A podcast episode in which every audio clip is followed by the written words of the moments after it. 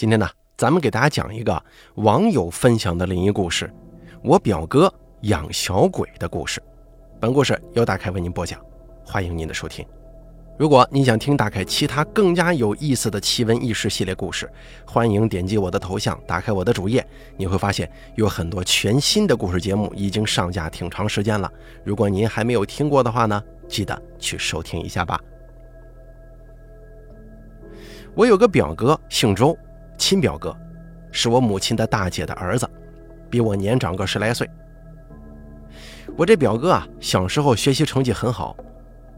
那时候的农村都是木板老房子，大堂的墙壁上贴满了表哥的奖状，因此啊，表哥从小就是我们的榜样。然而九十年代的高考是很残酷的，那个时候初中过后能考个中专就已经很了不起了。而表哥的目的是考大学，但是呢，一个学校也就能考个一两个大学生吧。虽然他成绩很好，但最后还是落榜了。他放弃了读中专，毅然而然地选择了复读。然而就在复读的那一年，表哥性情大变，不但经常逃课，而且还到处打架，甚至在复读时期让一个女孩子怀上孕了，并且从此辍学。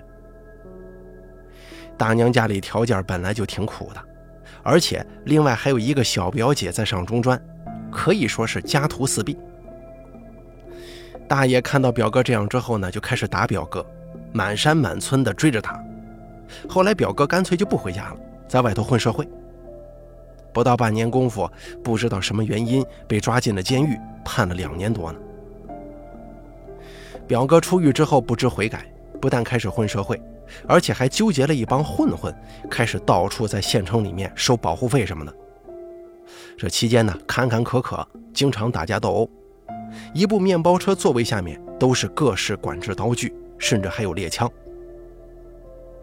我记得有一次高三暑假，居然还跑到宝莲寺来叫我去帮忙打架。我说我不会，他说去就行了，只是凑凑人数，在旁边站着看就行。但我还是拒绝了。后来没过多长时间，又听说表哥做起了开赌场的行当。三年之后，混得还真有模有样了，买了一台豪华汽车，还在老家村里修建了一栋大房子，金碧辉煌啊，跟别墅一样。然后就在二零一一年的时候，表哥突然打电话跟我说：“老弟呀，快来帮帮你哥吧，你哥实在是没办法了。”我当时也愣住了。因为平常跟表哥的交际是很少的，突然来个电话说出这样的话，肯定是出事儿了。能叫我帮忙的，肯定是鬼事儿了。我问他，是不是有灵神呢？表哥就说：“是啊，你快过来给我看看吧，我快被折磨疯了。”即使平时少有交际，但是表哥小时候对我挺照顾，大娘一家人啊也对我非常好。出于这一点，我也不想看到表哥出事。即使知道表哥做的事情不是好事，我也不会袖手旁观的。我问表哥现在人在哪儿啊？他说在惠州。我说你发个地址给我，我现在赶过去。那个时候，二零一一年，我刚毕业一年，刚买的车，还没开过磨合期呢，根本就没出过城。这突然要去惠州，心中也是悬悬的。但是没办法呀，听表哥的语气很着急，硬着头皮也得上了。他发的地址很偏，即使有导航，还是找了很久才到的。到的时候已经天黑了，在一个郊区村子里的一个三层小楼里面。他的马仔在村口接到我之后，就直接带我去了表哥的房间，居然在地下一层。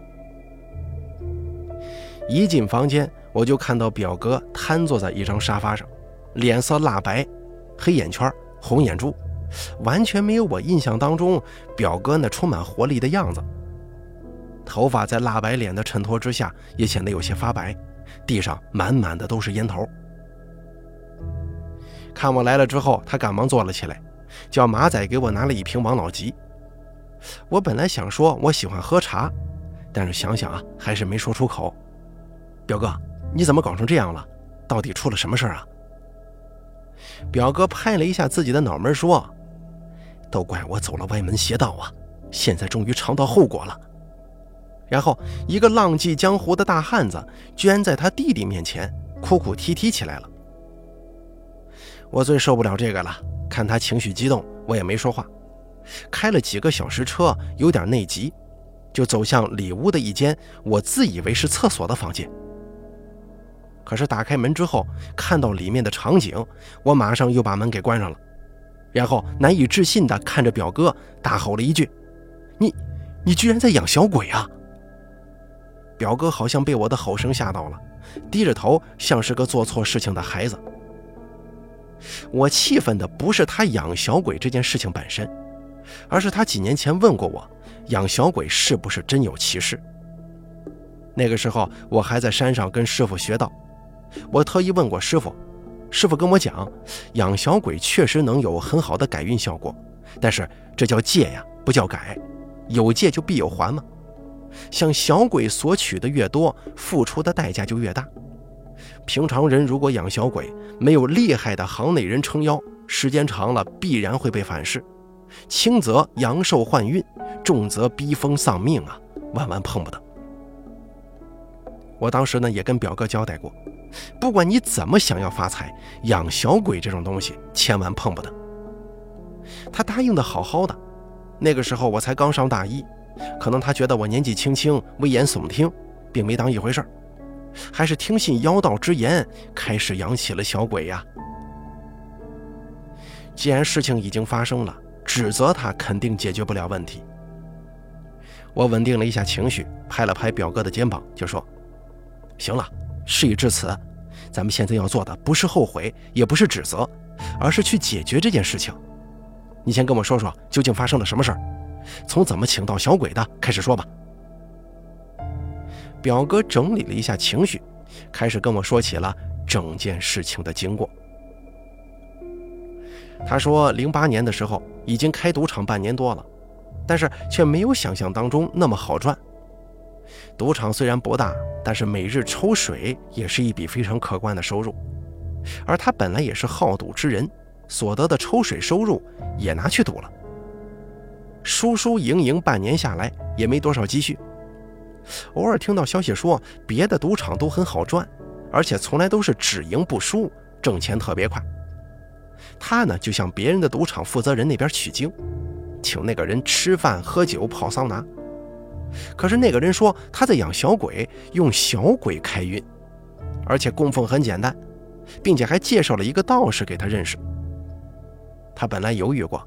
但是在金钱的诱惑之下，还是没有坚持听我的劝解，请来了一只小鬼开始供奉，用以改变赌场的运势。起先一年多，那可真叫好运连连呐！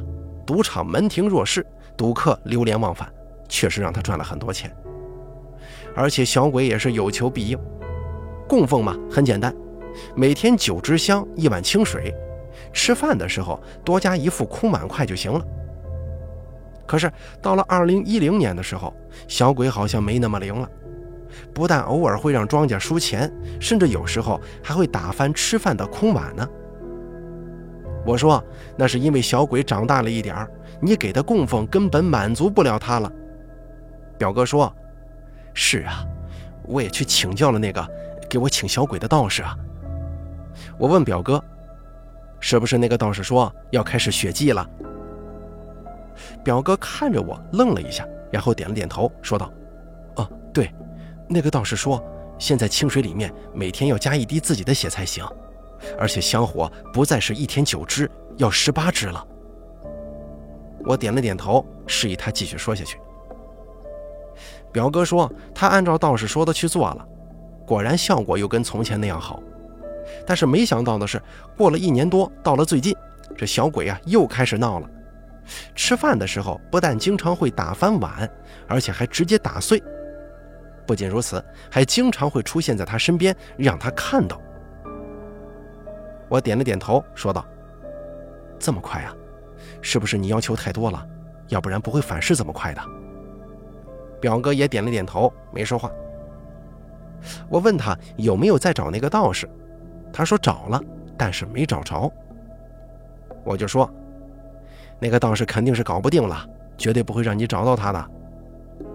表哥继续说：“今年开年之后啊，我感觉这个小鬼我无法控制了，经常会在晚上睡觉的时候出现在我的枕边，扯我头发，甚至还会有意无意的出现在镜子里面让我看见，把我吓够呛啊！”我心想：“这是你活该呀！”可是我没说出来。他还说找了那个道士一个月没找到，他想既然这样，那么他就不索取了，停止了对小鬼的供奉，并且换了一个地方继续开赌场。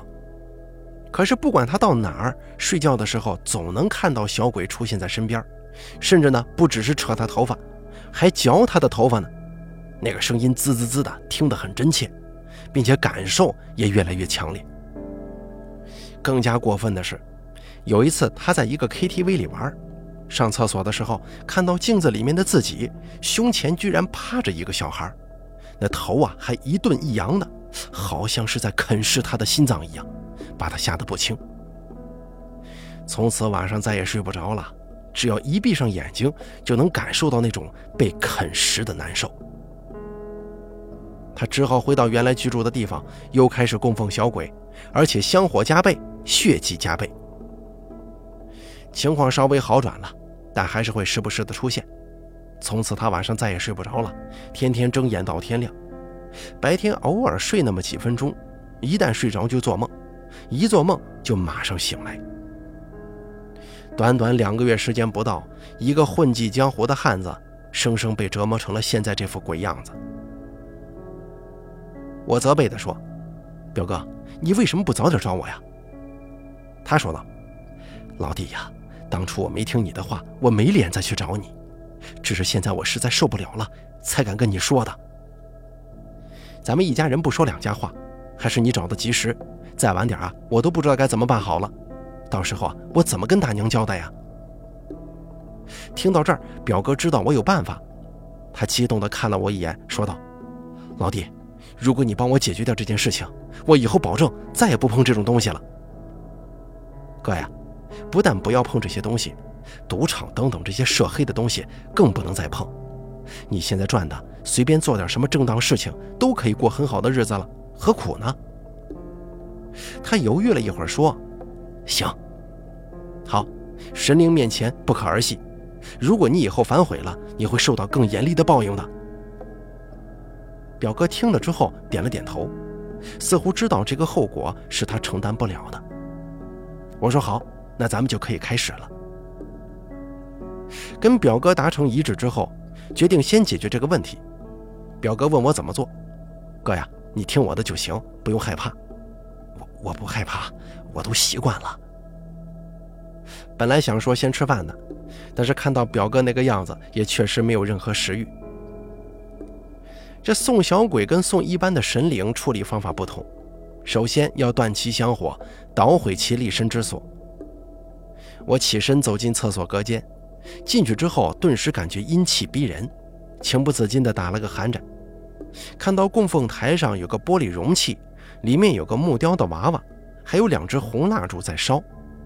香炉里面六根香也没有点完，一碗滴了两滴血的清水，排气扇呼呼地转着，配合着洗手间里面的烟雾，借着红蜡烛昏暗的灯光，就跟拍恐怖片似的。当看到玻璃容器里面的小木偶的时候，我顿时松了口气，因为这种小鬼是所有小鬼当中最好送的。说到这儿啊，咱们先说一说这个小鬼的炼制方法。炼小鬼有很多方法，根据不同的需要和程度有不同的方式。这小鬼的炼制呢，属于最基础的勾魂法，源自于茅山派。年纪小于十二岁的夭折孩童，在七日之内都能被炼制成为小鬼。以炼小鬼为生的法师，会先到处打听哪里有夭折的小孩，然后设法取得夭折小孩的姓名和生辰八字。等到下葬后头七前深夜子时，偷偷的去到夭折孩童的坟前，插上一根预先折断的藤茎，然后烧香祭祀，念咒起魂，施展勾魂大法。等到藤茎枝叶繁茂的时候，再去做法，使其魂魄附到藤茎之上，然后一边念咒一边砍断藤茎，拿回家中雕刻成娃娃的形状，再刻上夭折孩童的生辰八字和名字，然后黑墨画眉，朱砂画嘴，在做法封于玻璃容器之中，这个小鬼呀就练成了。小鬼会随着主人的供奉越长越大，法力高深的法师甚至会培养其成为鬼王。但是法师自身也必然会遭到反噬的，不但孤独终老，而且阳寿俱减。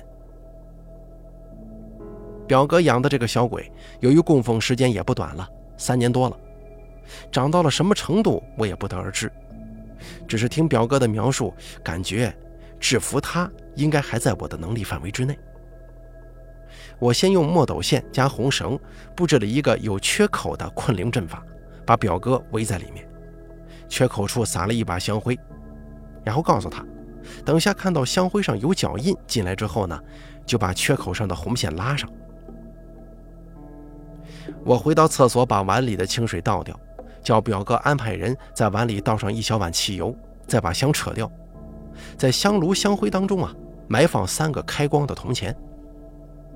先断了其香火，铜钱呢属于强力的辟邪物，外圆内方，是鬼惧怕的规矩之物。而且这铜钱呢经万人之手，阳气极为旺盛。然后打碎玻璃容器，取出木雕小人，直接念咒，放到装有汽油的小碗里面烧掉，将其赶出厕所。然后没几秒钟，表哥就在那儿喊起来了：“老弟啊，行了行了，进来了！”语气颇为着急。我心想：你不是习惯了吗？这么激动干嘛呀？还是疾步走了过去，检查了一下缺口是否封好。发现一切妥当之后，此时我知道小鬼已经进去了，而且就趴在表哥身上，可是我却看不到。